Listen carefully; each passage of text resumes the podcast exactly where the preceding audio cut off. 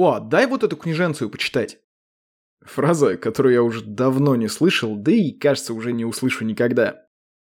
Причин, почему я эту фразу не услышу, несколько. Во-первых, я просто не особо хожу в гости, да и ко мне не ходят. Все мои товарищи и друзья, которые могут увидеть мою скромную библиотеку, видели ее уже раз сто, наверное, и все все знают, что-то читали, но в основном она им просто не подходит. У меня есть э, какой-то научпоп для подкаста, немного Пратчета, Волкодав Семеновой, э, Макс Фрай, Гришковец э, и немного литературы по родительству. Есть, конечно, еще такие аналы истории вроде Дюма, какого-то Чехова, Пушкина и так далее. В общем, классика, но ее очень немного. Читать я люблю с детского садика. Там это был законный способ как-то избежать чудовищного наказания в виде тихого часа.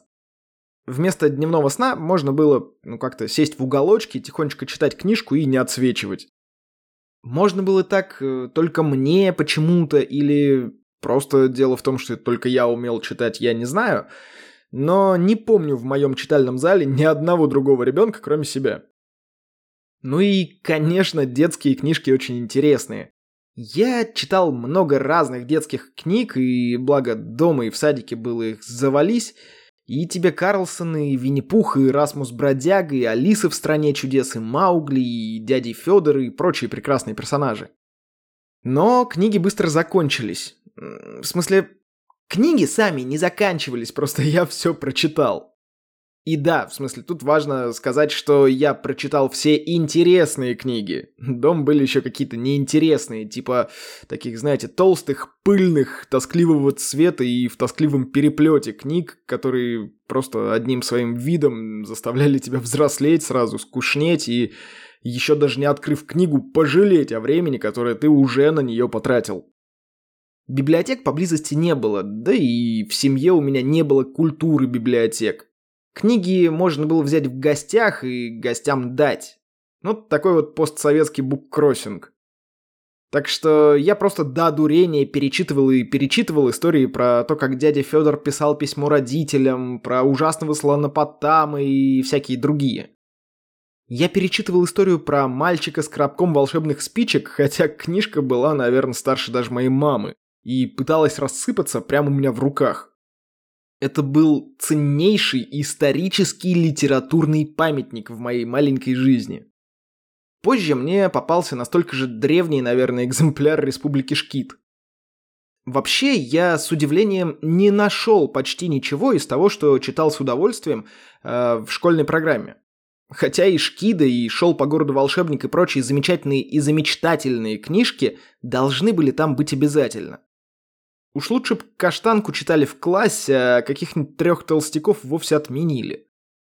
Не, на самом деле я, конечно, не считаю, что надо что-то отменять, э, что-то добавлять, просто я удивился, насколько мало действительно классных для ребенка книг предлагает прочитать школа. Я читал с упоением. Потом в один момент у меня просто пропал интерес к книге. Я не читал, играл с друзьями во дворе, смотрел телевизор – и только сейчас смутно догадываюсь, что виной потери моего интереса к книге могли, могли, в принципе, стать внезапно нашумевшие покемоны по Первому каналу. Покемоны стали вестником новой эпохи для меня и для многих. Тогда еще в ходу были фишки, и вместо биткоинов мы майнили их. Фишки были абсолютно признанной валютой. И при этом словом «биток» мы называли вовсе не цифровые деньги и даже не фишки, Биток это была конкретно пластиковая такая тяжелая и толстая фишка, которой можно было с легкостью разбить стопку сложенных фишек. Битки ценились гораздо выше простых фишек. И тут вдруг появились фишки с покемонами. Битки оставались, как правило, поговскими, ну, во всяком случае, я не могу вспомнить битки с покемонами, но дело-то даже не в этом. Дело в том, что я читать забросил. Я забросил читать до тех пор, пока на каком-то фестивале мне товарищ не дал книжку. Это оказался «Меч без имени».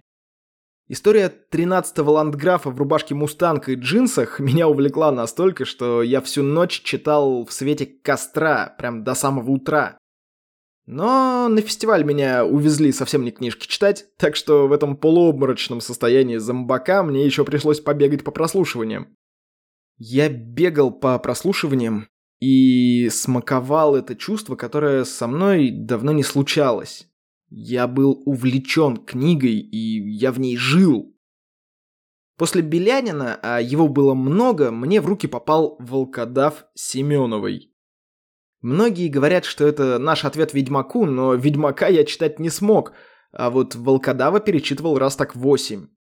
Все тогда еще пять книг. Сейчас э, их уже шесть, и при этом есть ответвления типа Бусова Волка и так далее. Не суть.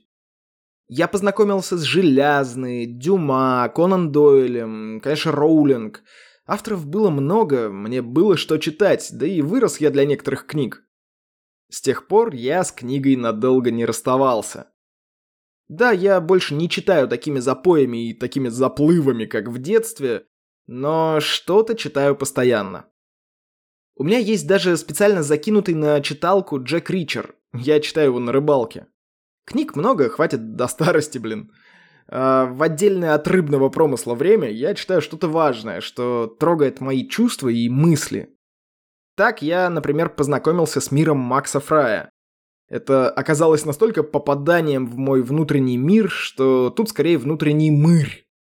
Подобное я испытывал только когда слушал спектакли Гришковца. Позже я куплю несколько его книг, и это тоже будет концентрированным таким бальзамом на мое сердце. Моя книжная полка не очень большая, но на ней стоят только те книги, которые трогают мое сердце.